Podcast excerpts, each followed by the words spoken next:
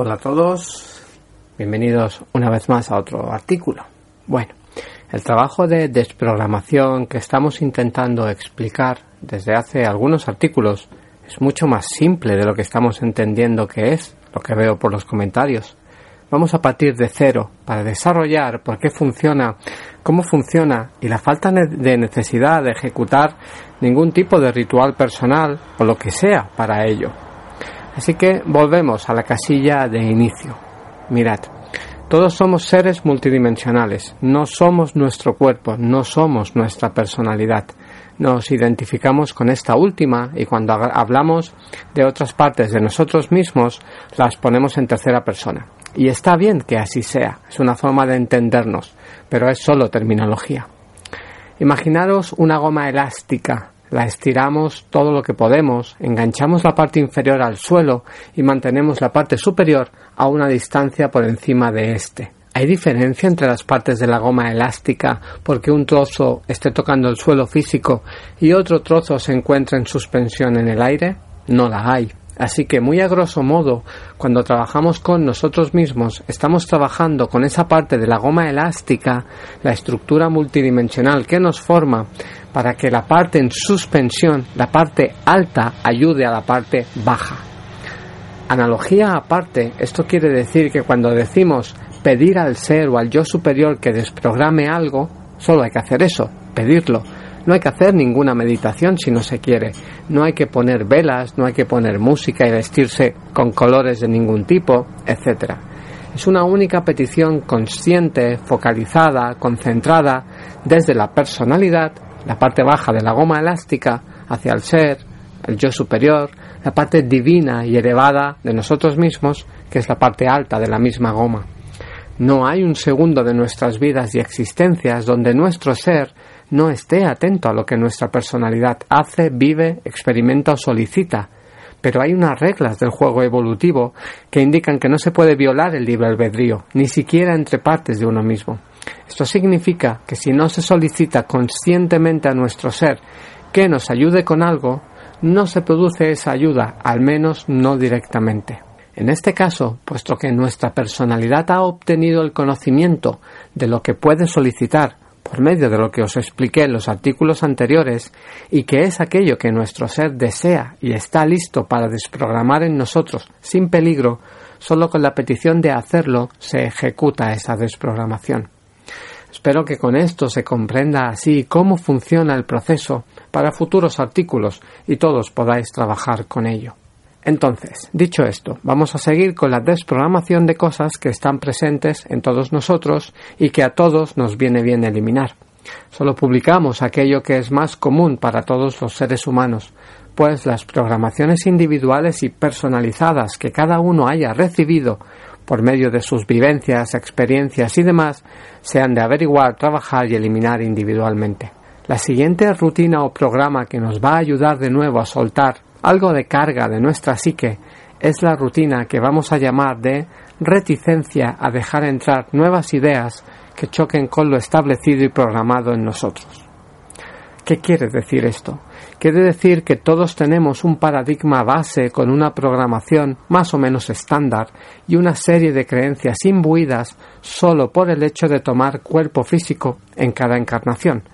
ya que al nacer y al conectarnos al inconsciente colectivo se descargan automáticamente todas esas programaciones y arquetipos que nos han de marcar, según la zona del mundo donde vivimos, cómo vemos la vida y cómo decodificamos la realidad común, para luego reforzar su estado con la proyección de nuestra realidad individual en base a esa programación. Así, hay instalados en diferentes esferas mentales, principalmente la inconsciente, subconsciente y la consciente, los tres niveles de la psique que rigen la creación de la realidad de forma más directa en el plano físico,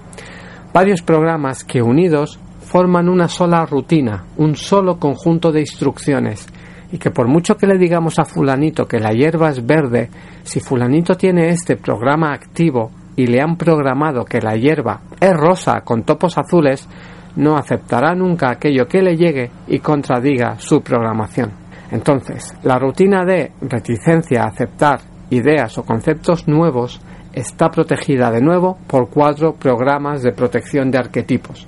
Así que primero hemos de hacer la petición consciente a nuestro yo superior de que elimine estos cuatro programas de protección. No es necesario saber qué son ni dónde están, porque ya estás dando indicaciones precisas al indicar que son los que protegen la rutina anterior. Una vez estéis seguros de que ya no están, con cualquier herramienta o medio que tengáis para comprobarlo, os sugería, por ejemplo, que pidierais una sincronicidad en vuestra realidad para aquellos que no tengáis otras herramientas de comprobación a mano, entonces solicitamos que se elimine la rutina que genera resistencias a aceptar información nueva. Ojo, con información nueva aquí no me estoy refiriendo a que entre información sobre el número de habitantes que hay en la ciudad tal, que puede ser información nueva y no conocida para vosotros, pero no es lo que se filtra con esta rutina, pues de nuevo estamos hablando de información sobre el sistema de control, sobre el funcionamiento de la realidad, información sobre quiénes somos y cómo estamos hechos, etc. Este tipo de información es la que esta rutina filtra y borra, dirige a, a, lugares de la mente donde se almacena temporalmente y si no ha calado y se ha integrado en nosotros, la borra como si fueran archivos basura. Así que aunque nos hayan contado la verdad más verdad sobre nuestra existencia en la Tierra como seres humanos, por ejemplo, en muchos casos habrá durado en la psique lo que dura el tiempo que pasamos a leer otra cosa.